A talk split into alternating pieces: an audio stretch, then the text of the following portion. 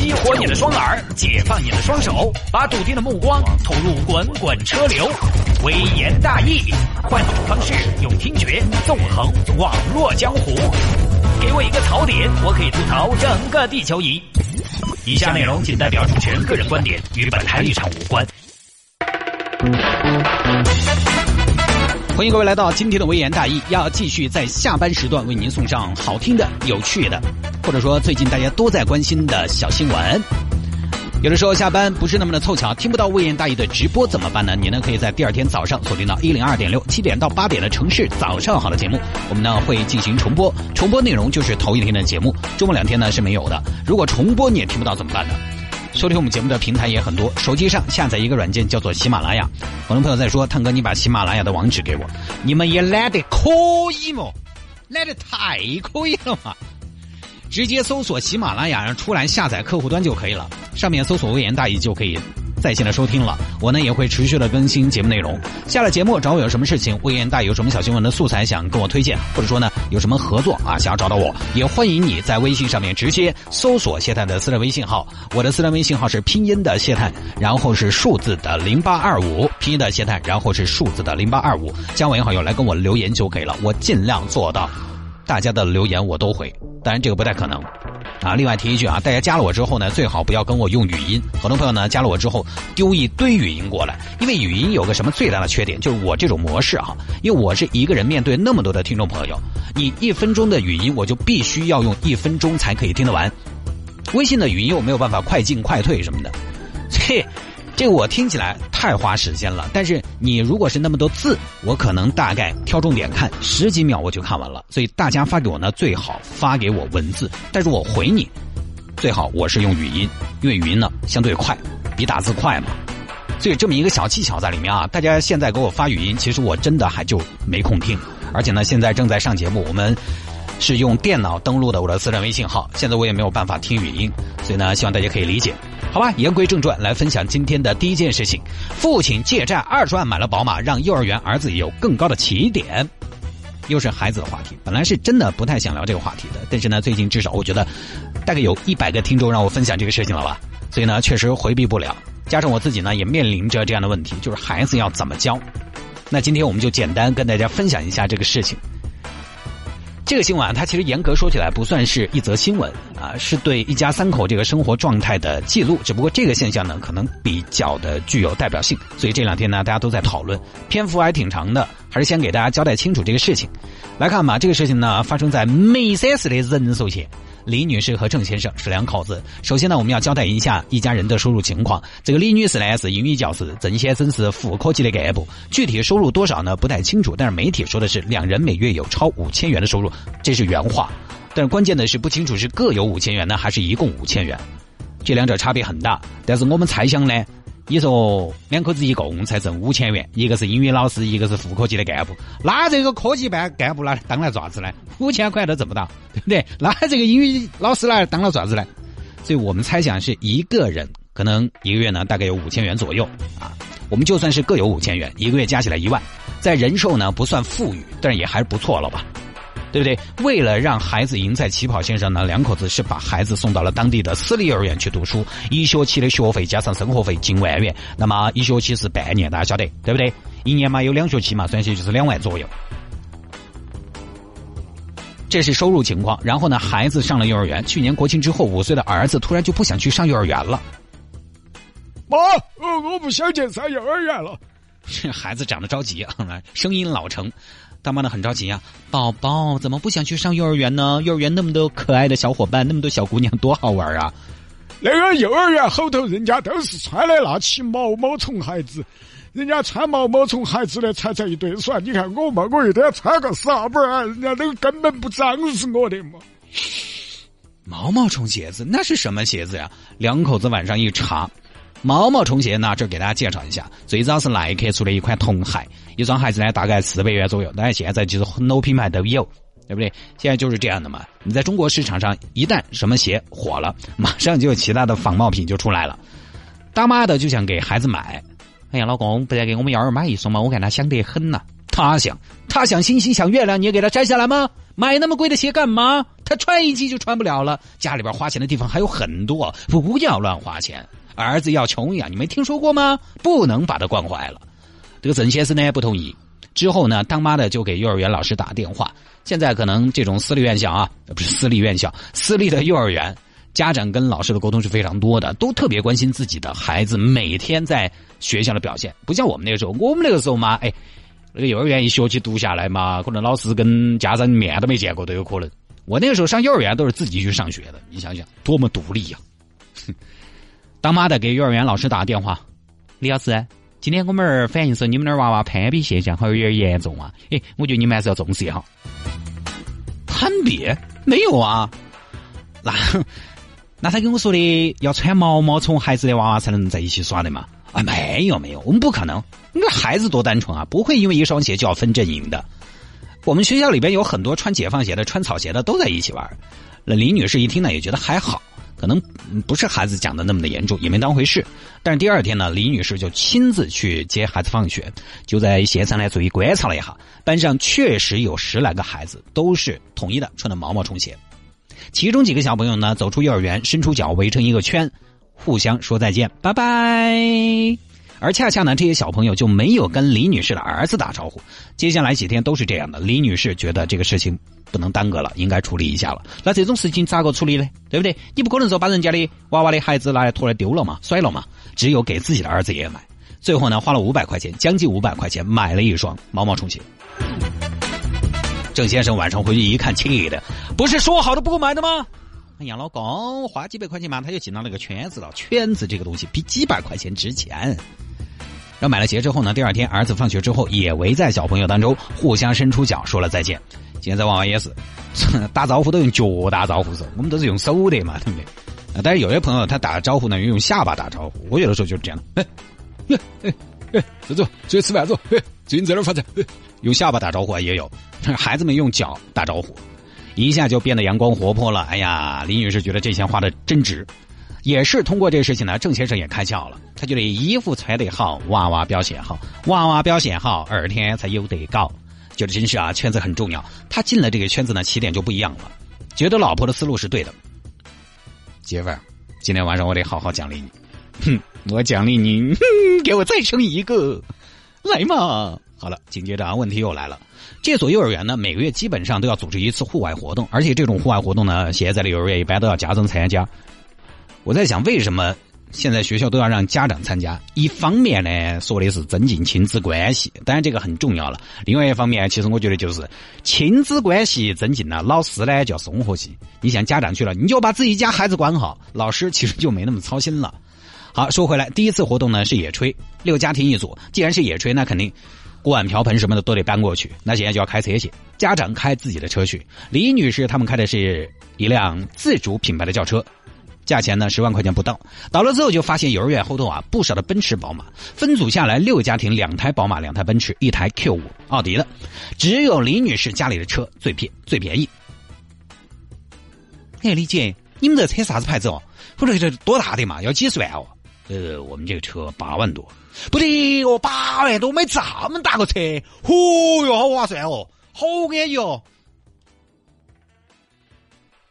哎呀，老公，快点，你过来看，人家李姐他们这个车那么大一个才八万多，你看你，你看你买个八十多万的车，看起我觉得差不多嘛。哎，不外乎就是坐起舒服点嘛，操控好一点嘛，内饰精致点嘛，品牌好一点嘛，提学快一点嘛，安全一点嘛，开车有面子点嘛，有啥子嘛？我觉得那都不重要啊！大家快来看呐，这个车好划算，才八万多。老李，你那车好多钱嘛？呃，我那车五十多，五十多万。你看你可以不可以？你早些时候就买这个车嘛，那么香，你以你的收入嘛，两个月就可以买嘛，呃，差不多。那你说李女士他们就很尴尬，好赖话那大家都会听的。那到了目的地之后呢，小朋友和老师就去玩去了。当妈的呢就在那儿弄饭，几个当爸的就老派老带的坐在那儿摆龙门阵。男的都是这样的，出去了都是这样的。包括在家有的时候聚会，都是女的下厨，男的在那边招待宾朋啊什么的。崔壳子，嘿，谢哥。你在哪儿发财呢？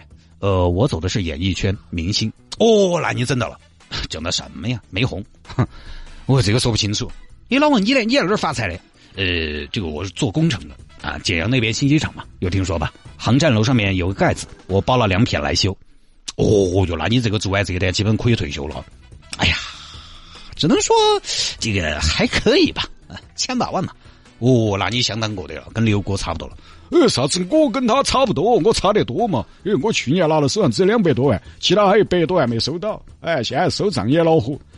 接扯生意致富经，但是呢，郑先生呢，他是什么？他是副科级公务员，体制内。这个体制内，我们有一句说一句，拿死工资。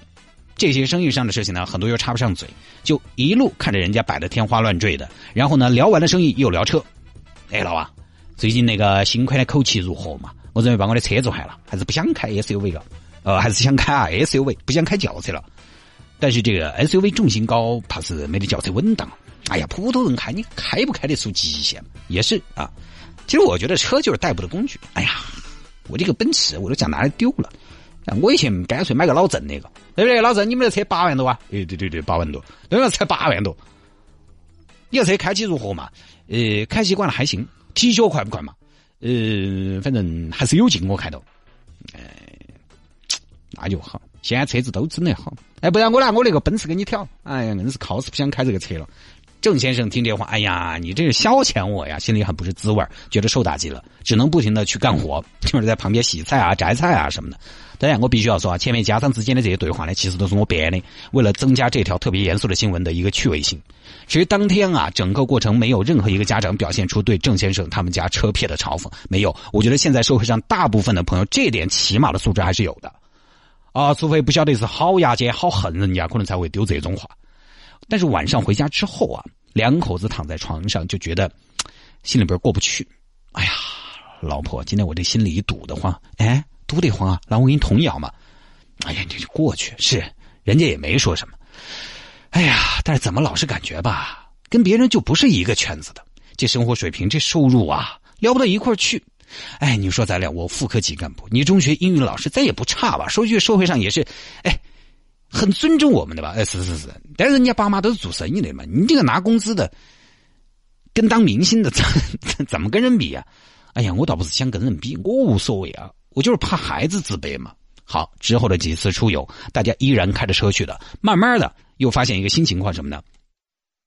自己的儿子就不坐自己家的车了。爸爸，我要坐隔壁王叔叔的宝马。啊，你家坐下你老汉的宝骏就对了嘛。我不，王叔叔的宝马开的可快了。反正呢，吵闹着要坐其他同学的车。连续几次下来，两口子都觉得啊，这不行了，该换车了。于是呢，看上了一辆宝马。估计呢是三系，三十多万，但是小两口只有十万存款，还差了二十万。老公没得钱就不买了嘛，买钱我想办法。最后呢，两口子借了二十多万把这个车买了。买了之后果然变化很大。首先呢，是幼儿园的其他家长对两口子另眼相看了，都在问啊：爷爷老郑年终奖发了一大坨啊！哎呀，哎还可以的嘛。呃，你这车子二点零 T 的哇？哎，对对对，动力好得很，随叫随到。来嘛，你叫一个，我给你倒一个。还有小朋友呢，主动要求说想坐坐新车。最重要的是，换了车之后呢，儿子再也没有主动要求去坐其他叔叔的车。两口子觉得这车换的值，给孩子带来了自信。但是呢，你不要忘了，你外面欠起二十多万的债呀。所以呢，高兴了几天之后，欠债带来了后遗症来了，生活水平大幅降低，低到啥程度？李女士同事约着带孩子出去旅游，李女士不敢去，因为算一下费用，两个人呢可能要摊四千。李女士和闺蜜聚会，直接就是哎，我要存钱，这得你请啊。咋又是我们去啊？嘿，说起你都是开宝马的人了的嘛。要过年给晚辈发压岁钱，只能削减开支。表兄妹们还嘲笑，嘿，硬是越有钱越抠索。春节期间呢同学聚会，李女士全部推掉，因为几场聚会算下来，现在你出去聚一次，吃饭、唱歌、喝点酒，不得个两三百、三四百块钱啊！几场聚会算下来，又是上千的开销。就除了基本生活保障，吃喝拉撒，其他的消费都取消，满足一个最低的生活标准。最近呢，李女士三十岁的生日，本来三十就打算办的，但是因为买了个车要还债，所以你呢在郑先生的强烈要求下取消了。因为这个事情取消了，还有同事发了短信给李女士说：“感觉你买了车之后，完全就像变了个人。女人三十岁是个很重要的日子，无论如何，生日快乐。”这可是李女士的娇娇，关你屁事，人家办不办？最后李女士就爆发了，跟丈夫说。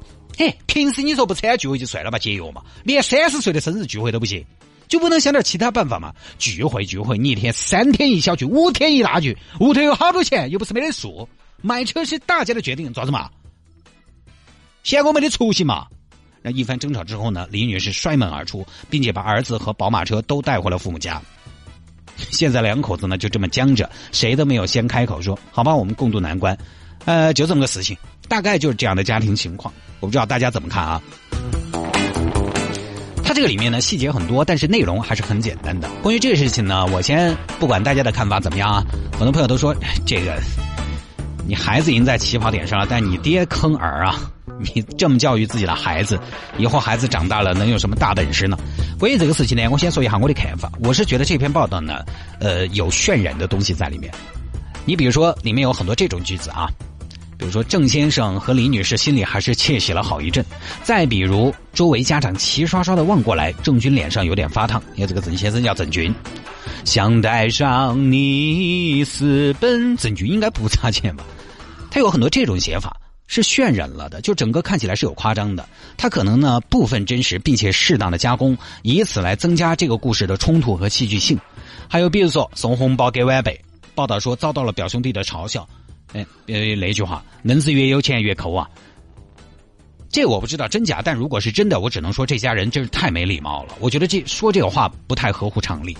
还有就是生日聚会取消，同事发的那条短信，哎，李艳，感觉你买了车之后完全就变了个人。女人三十岁是个很重要的日子，无论如何生日快乐。哎呦，这我觉得更夸张了，关你屁事啊！这纯粹属于多事讨人嫌。人家不办有人家不办的道理和原因。三十岁的生日对于现在很多年轻人来讲。都不是非办不可的，它不是一个太大的事情。人家愿意说，自然要说；不愿意说，你也没必要去问。人家没说，就是不想说。你要去问，就是讨人嫌，对不对嘛？而且关键在人家没说自己为什么不办的情况下，你这一句感觉你买了车之后完全就变了个人，这个试探其实是冒险的。这种语重心长是没有道理、不合逻辑的。三十岁的人了，人家做什么选择都有自己的原因，要你说。那么不合常理的同时，你可以发现这句话其实始终在证明一点，就是李女士，你这个车没买对，不该买。他是从旁人的嘴边来得出这个结论，所以他这一句我觉得有很大的潜意是为了证明结论而夸张出来的。你买了车之后完全就变了个人，这句话完全是为了结果而服务的，为了强化这个结论而服务的。这篇所谓的报道里面有很多这种类似的描写，所以呢，我个人的观点，这个事情其实或许没得大家看到的报道里头的那么的奇怪。而且这个事情，即便是他们借钱买了车，影响了生活质量，在现在也不奇怪嘛。那个贷款买车的朋友多得很嘛。对于很多普通家庭来说，贷款买车就必然影响生活质量，你必然在其他方面可能要稍微的节俭一些。每个人我觉得消费观念侧重不一样。你比如有些人呢有钱了就买房子，有些人呢他觉得一辆好车可能让自己收获更多，房子的需求呢没有那么的强烈。有些人可能又对出去玩旅游很在意，他觉得世界那么大我要去看看。还有人就对穿着打扮比较讲究一点，对车他又没兴趣。比如说我们这儿好几个同事，他根本就不考虑车的问题。他觉得出门打车滴滴其实也挺好的，每年花很多钱去旅游。我觉得花钱其实没有高下之分，你每年花几大万出去旅游，就并不比人家贷款买车高级。或者说你旅游收回来很多心灵上的东西，你觉得很好，但你也不能说人家贷款买车就是错的。这个只能说呢，每个人重视的点不一样而已。所以我觉得这个很正常，看人家自己怎么想，对不对？你看到美丽的风景，有的时候就走不动路了，你一定要去消费一把，一定要给钱把这个景点走了。但是你要允许人家看到豪车就迈不开腿了嘛？你觉得买房是刚需，人家就觉得买台豪华车可能就是进入某一个圈子的刚需。我们有的时候为了买房节衣缩食，人家买车节衣缩食，我觉得性质上是一回事。这里面有个问题啊，就是你看买房呢，很多朋友你看也是节衣缩食，也影响生活质量嘛。但是很少有人说，呃，谁谁谁为了买房，为了面子而怎么怎么样，牺牲了自己的生活质量。买房子其实也有一句话，就是买房子就是买圈子，只不过呢，大城市啊，房子的差价大，所以才把圈子画得清清楚楚。你比如说成都，可能成都呢现在绕城以内有八千的，有两万多、三万的，住八千的房子的和住两万的房子的圈子肯定不一样。但是在人寿啊，它这个房子可能差别没那么大，也就是个四千、五千的区别。但我不晓得人寿的房价到底好多啊，反正我安的嘛，差距肯定没得像成都啊、北京这些地方那么的大。差价不大就划不开这个圈子。相反，可能车呢要更加容易分圈子一些。所以其实是一样的。于是呢，大家这两天给我发这个新闻，可能是不是我在想，要让我批评一下人家？恰恰我不，我觉得很正常。只是呢，我想说，这个还是要量力而行，万事呢总有个度。没有度，那那天你们宝马觉得不安逸了。哎呀，宝马的宣告有点硬啊！要做保时捷，要做法拉利呢？你都去满足吗？你行吗？你 OK 吗？而且你觉得买了宝马，孩子就融入到这个圈子了吗？这个要看你怎么说。必须我们要承认圈子的重要性，包括孩子。很多朋友说圈子没那么重要，但是你不能拿我们小时候来说。我们小时候为啥子圈子不重要？因为大家都在一个一个圈子头。小时候大家都差不多。五十年代的人在一个地方的教育没也没市场化，这个城市规模也不太大的，其实大家差不到好多。现在就不一样了，学校呢都要分个三六九等。我一个朋友小学是普通学校，高中是成都的重点。对比小学同学和高中同学的现在，他自己说的，确实用传统的我们认为的是不是成功的标准来衡量，他们高中同学混的要好得多，混的好的也更多。但是呢，我觉得在一个圈子，呃，我觉得物质。不是划分圈子的唯一方式，比如说在学校里面来说，其实孩子终归来讲还是相对单纯的。你如果比如说，你可以有很多方式跟其他的孩子成为一个圈子的，比如说你是球队的，那你会在一个圈子；你如果是学生会的干部，你会在一个圈子；你如果成绩特别棒，你可能也会在一个圈子。甚至你附近常年坐到哪些人，那也是你的一个圈子。孩子是怎么样的？孩子我觉得一开始是很单纯的，他们是先有了圈子，先有了圈子，然后在圈子里。大家有的时候可能站在一起照镜子，看看我是不是跟别人有差别，是不是有差距。如果你不是这个圈子的，其实你勉强，哪怕你挤进去了，迟早有一天要遭挤出来。你不是那路人。我来跟大家说我的例子。我呢，N 年以前通过活动结交了一群朋友，呃，这帮朋友呢，其实说实话还是挺能帮上忙的那种。但我呢，一直在交友方面比较懒散啊，比较被动。我觉得我这么有名，你们都来跟我交朋友吧，我就不主动了。开玩笑啊，认识了这帮朋友，而且呢，因为那个时候呢，我喝酒还挺耿直的。我虽然喝不到好多，但气势拉狗啊的。那帮朋友呢，刚开始就特别喜欢叫我出去喝酒、吃饭，有喝酒根子啊，不用劝，反正自己自酒，哼，自己就爱举杯子。我去了两次，我也觉得挺好。哎，我就觉得我这个是不是开始建立自己的关系网了？是不是进到一个新的圈子了？但是我本人其实不喜欢喝酒和在外面嗨的。后来这帮朋友呢约的次数太多太密了，我就有点疲于应付了。后来慢慢的我就开始推，一次不去，人家第二次还是要喊你，还是把你想到在；第二次不去，人家第三次还是喊你，但是你第三次也没去，人家就不会再叫你了。就说到底，你就不是那个圈子的人，你不是那个圈子的人，你非要往里凑，你自己其实会觉得很难受，并且你自然就会被淘汰。你想李女士他们家，你买了宝马，然后呢？进到圈子了，其他消费跟不上啊。这个圈子耍什么，你儿子跟不上；穿什么，你儿子跟不上。人家就是有的时候喊你去阿尔卑斯滑个雪，你只有去心灵学院滑个草，慢慢的自己就出来了。你儿子并不会因为一辆宝马跟别人成为朋友，这种目的性很强、很功利的成年人的做法。但你儿子呢，可能会因为都是足球爱好者而跟别人成为朋友，可能会因为都喜欢苍井空而跟别人成为朋友，可能会因为都喜欢看《三国演义》而成为朋友。如果要比的话，你总会比不过谁谁谁。所以我觉得这个事情，如果非要说的话呢，就是反映出一个问题：我们表面上看起来越来越重视和注意教育了，注意方式方法了，但是呢，很多家长们给的东西太简单了，给孩子的就看来看去，你发现还是给钱撇多。反正我本身也要挣钱嘛，顺便有多的钱我就都给你。所以你看我，孩子，爸妈的一片苦心呐，多么的重视你的教育啊！喊你花时间花精力就喊恼火了。你跟孩子，你得跟他一块成长。还有呢，就是三观这个东西啊，我觉得我大概是在三十岁左右的时候才有了明确的三观。或者说，三观这个东西呢，我一直有，但是在那个时候呢，我才明确的意识到自己有点三观了，并且我以我的三观为指导，同时呢，又以我的三观为目标，在走人生的每一步。就是个人观点是，孩子能在什么年纪明确的意识到自己的三观非常重要，而文史哲对三观的形成有很大的影响。但这个文史哲呢，不是课本上大家看到的千篇一律的东西。课本上来，当然有啊，有那么一两种的流派，其他的你可能要在课外去找啊。当然不是说要把孩子培养成哲学家之类的。我觉得呢，是可以看看这个世界的规律，看看世界的因果，进而认识自己是一个怎么样的存在。你认识了自己之后，才知道自己要干嘛。我觉得圈子是没错的，起跑线也是没错的。但是圈子和起跑线，我们给娃娃营造这么多的条件，是为了啥子？圈子和起跑线只是手段。